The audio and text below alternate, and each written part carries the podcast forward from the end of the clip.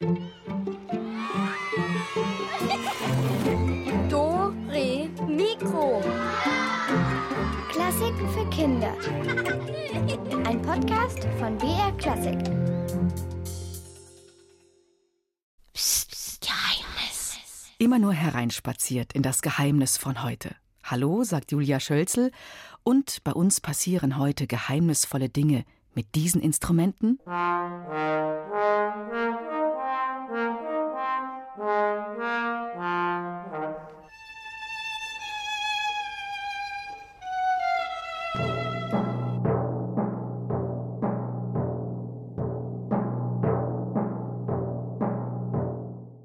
wir erleben geheimnisvolle Dinge an einem unheimlichen Ort. Die alte Frau huschte über den Dorfplatz. Sie war ganz in Schwarz gekleidet und sah furchtsam zum Wirtshaus hinüber. Die Tür war angelehnt, aber niemand war zu sehen. Auf den Stufen lagen ein Kruzifix und Unmengen von Knoblauchknollen. Die Frau hörte zwar nicht mehr so gut, aber sie war sich dennoch sicher, dass da aus dem Haus wieder dieses klägliche Wimmern drang. Sie war ja nicht die Einzige, die es immer wieder gehört hatte. Im selben Moment spürte sie, wie ein Windstoß über den Platz wehte. Im Haus schlug ein Fenster, aus dem Obergeschoss wirbelte eine Wolke grauer Federn, und plötzlich schwoll das Wimmern zu einem dumpfen und schaurigen Fuh an. Die alte Frau bekreuzigte sich und eilte so schnell sie konnte weiter. Das hört sich unheimlich an. Gruselig. Ich weiß nicht, ob ich an so einem Haus vorbeilaufen würde. Hm, was ist das für ein Haus? Vielleicht ein Schulhaus oder ein Wirtshaus oder ein Rathaus? Ein Tipp? Dieses Geräusch hört man normalerweise in diesem Haus.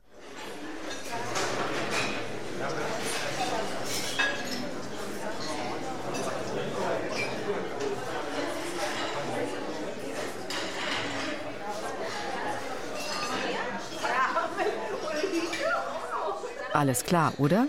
So klingt es in einem Wirtshaus. Aber in unserem Wirtshaus am Dorfplatz, da geht es nicht lustig zu, sondern es ist gespenstisch dort. Mit den sinkenden Federn legte sich wieder Stille über den Dorfplatz. Nur das Flattern der Tauben war hier und da zu hören, wenn sie auf der Suche nach Nahrung von ihren luftigen Sitzen aufflogen und unten auf dem steinigen Pflaster landeten. Einmal strich eine schwarze Katze an der Mauer entlang, im Maul eine tote Maus und stieß kehlige Laute aus. Aber der Platz blieb menschenleer. Die Sonne stand schon tief, als die Straßenhunde, die den ganzen Nachmittag schläfrig im Schatten der großen Platane gelegen hatten, plötzlich ihre Köpfe hoben und lauschten. Eine eigenartige Musik wehte von der Straße heran. Es war ein Tuten und Pfeifen und Singen, das sich da näherte, und irgendjemand schlug eine Trommel. Die Hunde sprangen auf und liefen denen, die da kamen, neugierig entgegen und bald gesellte sich auch noch ihr fünfstimmiges Gebell zu den ungewohnten Klängen.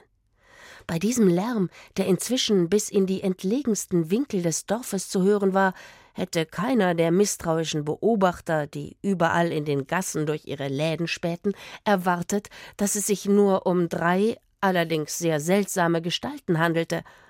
Obendrein waren es offensichtlich auch noch Kinder oder bestenfalls Jugendliche, die da auf den Dorfplatz zumarschierten. La Banda Capelli, rief einer der Kerle und blies anschließend wieder mit aller Kraft in eine Posaune, die fast so groß war wie er selbst. Doch die Töne klangen so schief, wie der Strohhut auf seinem Kopf saß, aus dessen Löchern wilde Büschel roter Haare hervorwuchsen und seine Kleider waren ihm nicht nur um einiges zu groß, sondern auch wie die seiner beiden Begleiter mit zahlreichen bunten Flicken versehen. Neben ihm schlug ein Mädchen auf eine dicke Pauke ein, die sie vor dem Bauch trug, während sie zur gleichen Zeit entweder lauthals sang oder in verschiedene Pfeifen und Tröten blies, die an einem Gestell um ihren Hals befestigt waren, und als wäre das nicht schon genug, rasselten auch noch bei jedem ihrer Schritte Schellenkränze an ihren Knöcheln. Der dritte schließlich fiedelte auf einer Geige und sang ebenfalls. Auch bei ihnen fielen einem sogleich die mächtig zerzausten und in alle Himmelsrichtungen abstehenden Haare ins Auge, unter denen die Kinder heiter, aber entschlossen hervorblickten. Bestimmt rührte daher auch der Name ihrer kleinen Kapelle La Banda Capelli, die Haarband oder die Haarbande. Halt, stopp! Moment mal. Einen Moment mal. Die Haarbande. Auf Italienisch La Banda Capelli. Das sind die drei Kinder, die Musik machen. Und welche Tiere, die in unserer Geschichte vorkamen, begleiten sie dabei? Sind es die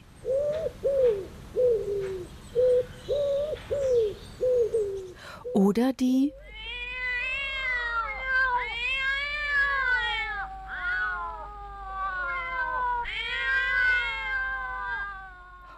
oder diese.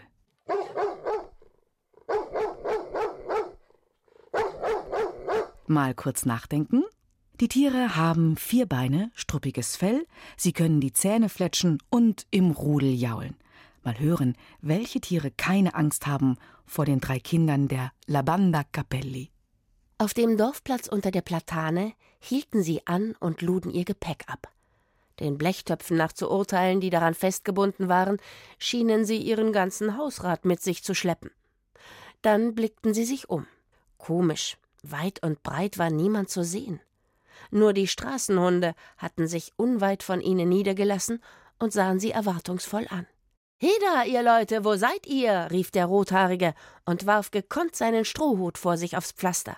Hier spielt die Musik, kommt heraus auf die Straße und tanzt. Um seine Worte zu unterstreichen, machte der andere Junge einen Sprung nach vorn, schwang eine Schellenrassel in die Höhe und rasselte dramatisch. Ojo! schrie er. Bom, bom, bom, bom, schlug das Mädchen auf die Pauke. Doch wieder rührte sich nichts. Es schien, dass sich in den Fenstern des Wirtshauses gegenüber ein paar Vorhänge bewegten, aber vielleicht rührte dieser Eindruck einfach nur von einem Luftzug her. Was ist denn hier los? Der mit der Rassel ließ verwundert seinen Arm sinken. Sie haben dich spielen gehört, Itzig, und sind schnell alle auf die Dächer geflüchtet, spottete der Rothaarige. Echt? Itzig grinste. Auweia! Er legte seinen Kopf in den Nacken. Ich sehe da aber niemanden, nur Tauben. Hallo! Attenzione, la banda Capelli! schrie das Mädchen und haute Bom, Bom, Bom, Bom nochmal kräftig auf die Pauke. Ach, jetzt hast du sie verscheucht, Zora, beklagte sich der Rothaarige. Die Bewohner haben sich alle in Tauben verwandelt und sind jetzt weggeflogen. Huhuhuhu. Er flatterte mit den Händen. Oh nein, Zora machte ein betrübtes Gesicht. Dann ruf sie zurück, Rufus, schnell. Jetzt mal im Ernst, überlegte Itzig. Vielleicht ist dir ja eine fiese Krankheit ausgebrochen und niemand traut sich aus dem Haus. Oder sie haben Angst vor den Hunden da.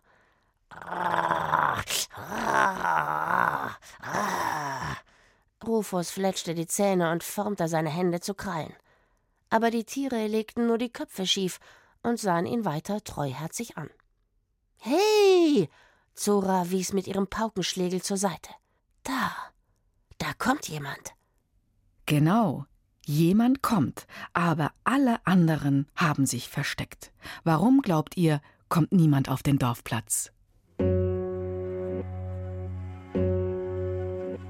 Ist es vielleicht, weil die Leute die Musik so schrecklich finden?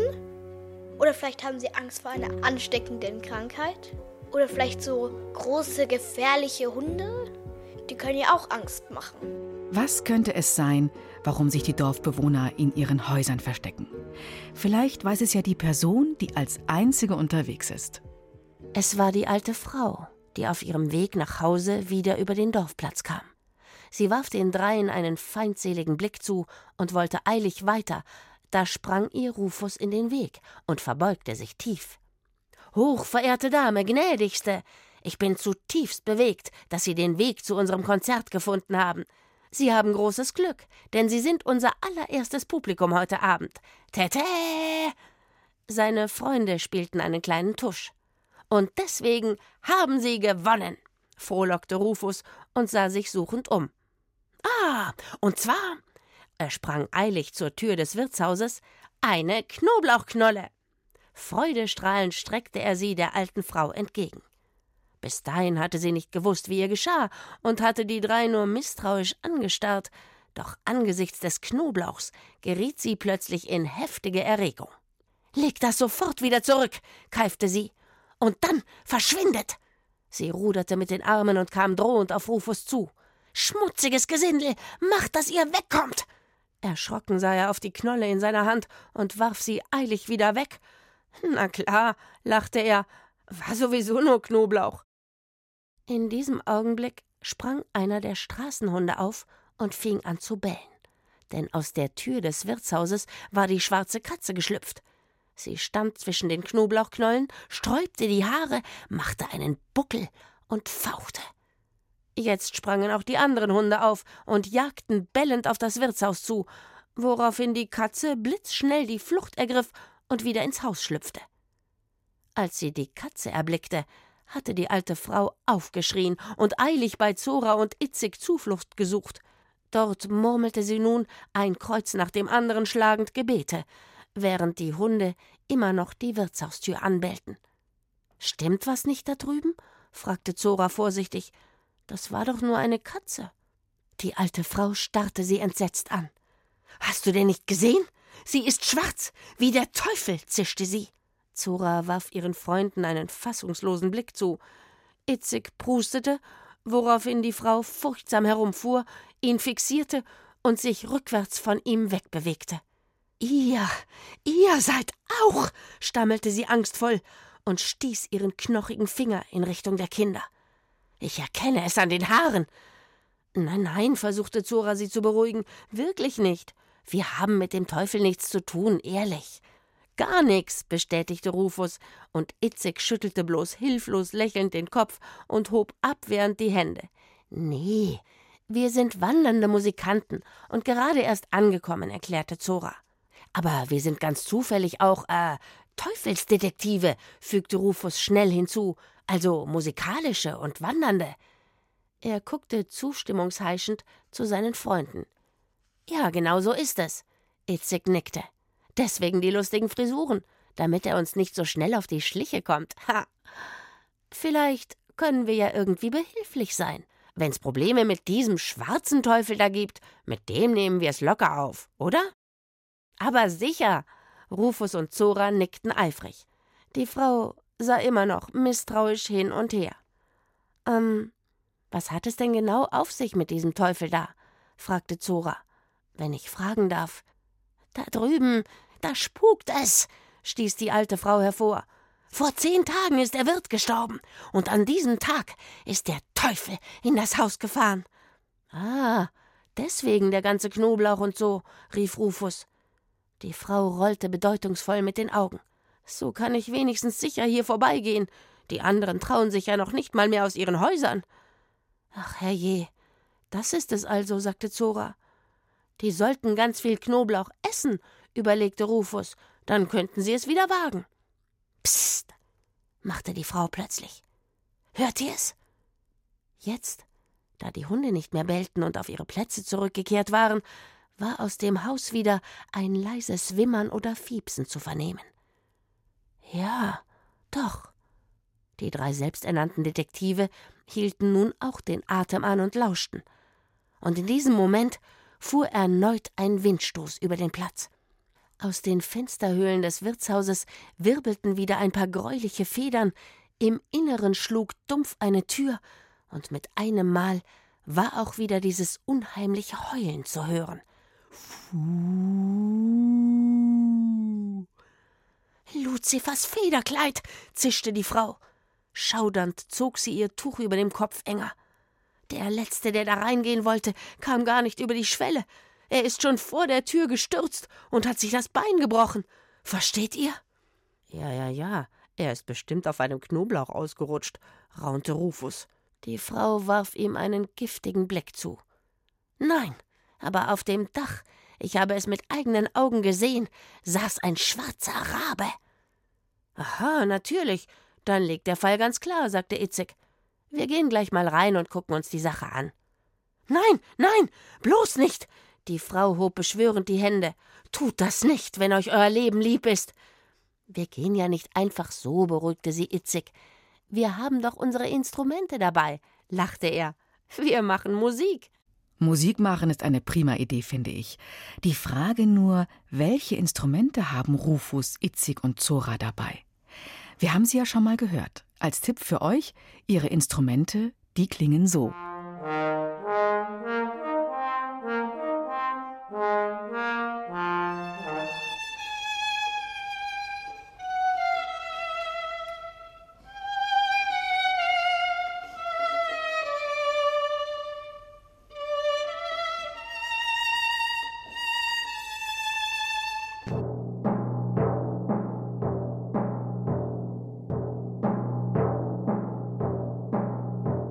Alles klar, oder?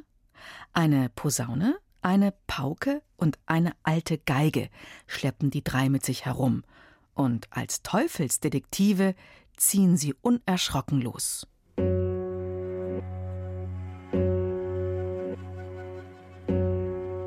Bom, bom, zwei, drei und Musik, rief Zora. Spielt, Leute, auf Teufel komm raus!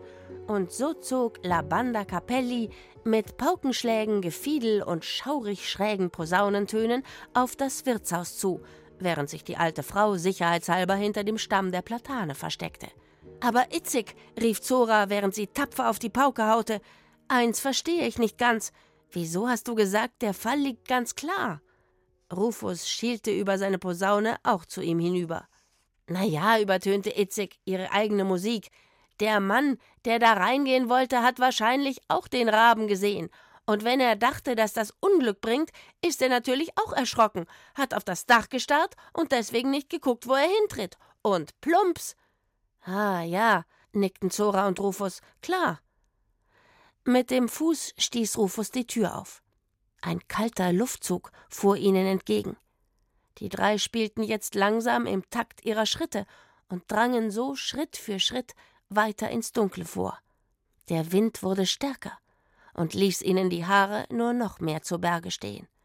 Er heulte durch die Stube, und plötzlich ertönte es direkt vor ihnen. Fuh! Die drei hielten erschrocken inne. Doch als der Luftzug nachließ, erstarb auch der unheimliche Ton wieder.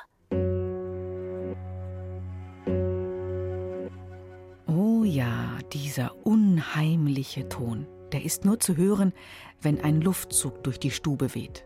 Was könnte dahinter stecken? Vielleicht ist es eine alte Querflöte, die ein Gast vergessen hat und die Luft da so durchzischt und dann so ein Geräusch kommt oder so.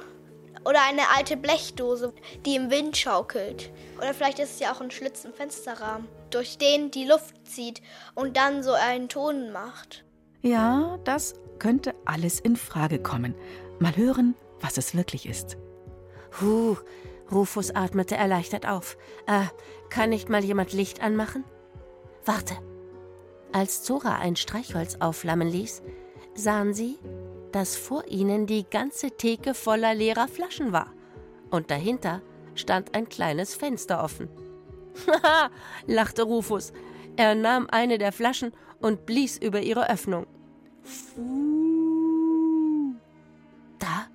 mit einem Satz, tauchte plötzlich die schwarze Katze in dem Fensterrahmen auf. Ihre Augen funkelten.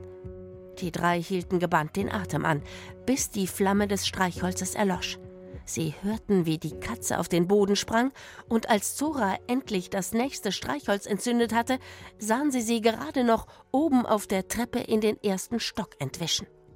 Hinterher, flüsterte Itzig, aber leise.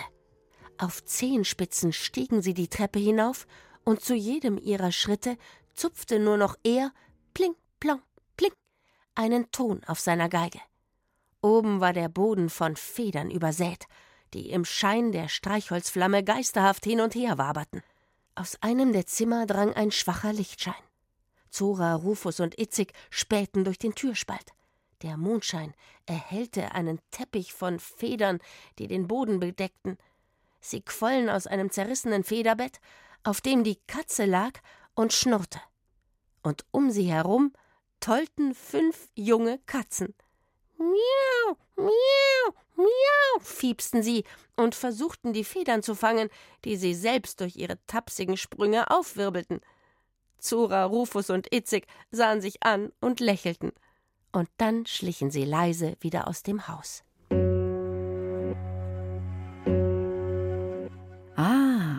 Verstehe.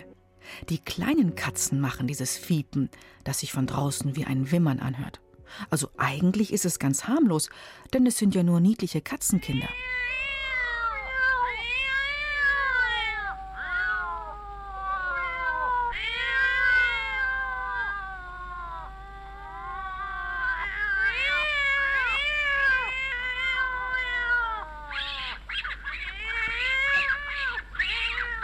Und was passiert jetzt im Dorf? Was meint ihr? Vielleicht nehmen ja Zora, Rufus und, und Itzig die Katzen mit und verlassen das Dorf. Das könnte ich mir vorstellen. Oder sie ziehen in das alte Wirtshaus ein und verwandeln es in ein Musikhaus. Und unten gibt es dann so einen Friseurladen, da kann man sich dann so, so struppige, wollige Haare machen, Frisur machen lassen. Ja, möglich ist vieles. Aber wir wissen jetzt erst einmal, dass es in diesem verlassenen Wirtshaus nicht spukt und dass kein Teufel sein Unwesen treibt. Was wohl die Menschen in dem Dorf dazu sagen? Die Nachricht, dass der Spuk beseitigt und der Teufel ausgetrieben war, verbreitete sich in Windeseile im Dorf. Und so kam es, dass noch am selben Abend ein großes Fest gefeiert wurde unter der alten Platane. La Banda Capelli spielten wie der Teufel, die Hunde heulten den Mond an und die Leute tanzten ausgelassen zu ihrer Musik bis tief in die Nacht. Oh ja, bei diesem Musikspektakel, da wäre ich auch gern dabei. Das Geheimnis von dem verlassenen Wirtshaus, das haben wir jetzt gelüftet. Für heute sage ich Ciao und Tschüss. Macht's es gut, das wünscht euch Julia Schölzel. Und das nächste Geheimnis, das wartet schon auf euch. Du willst die Welt checken? Dann hör doch mal rein bei Checkpot, der Podcast mit Checker Tobi. Den Checkpot gibt's in der ARD Audiothek und überall, wo es Podcasts gibt.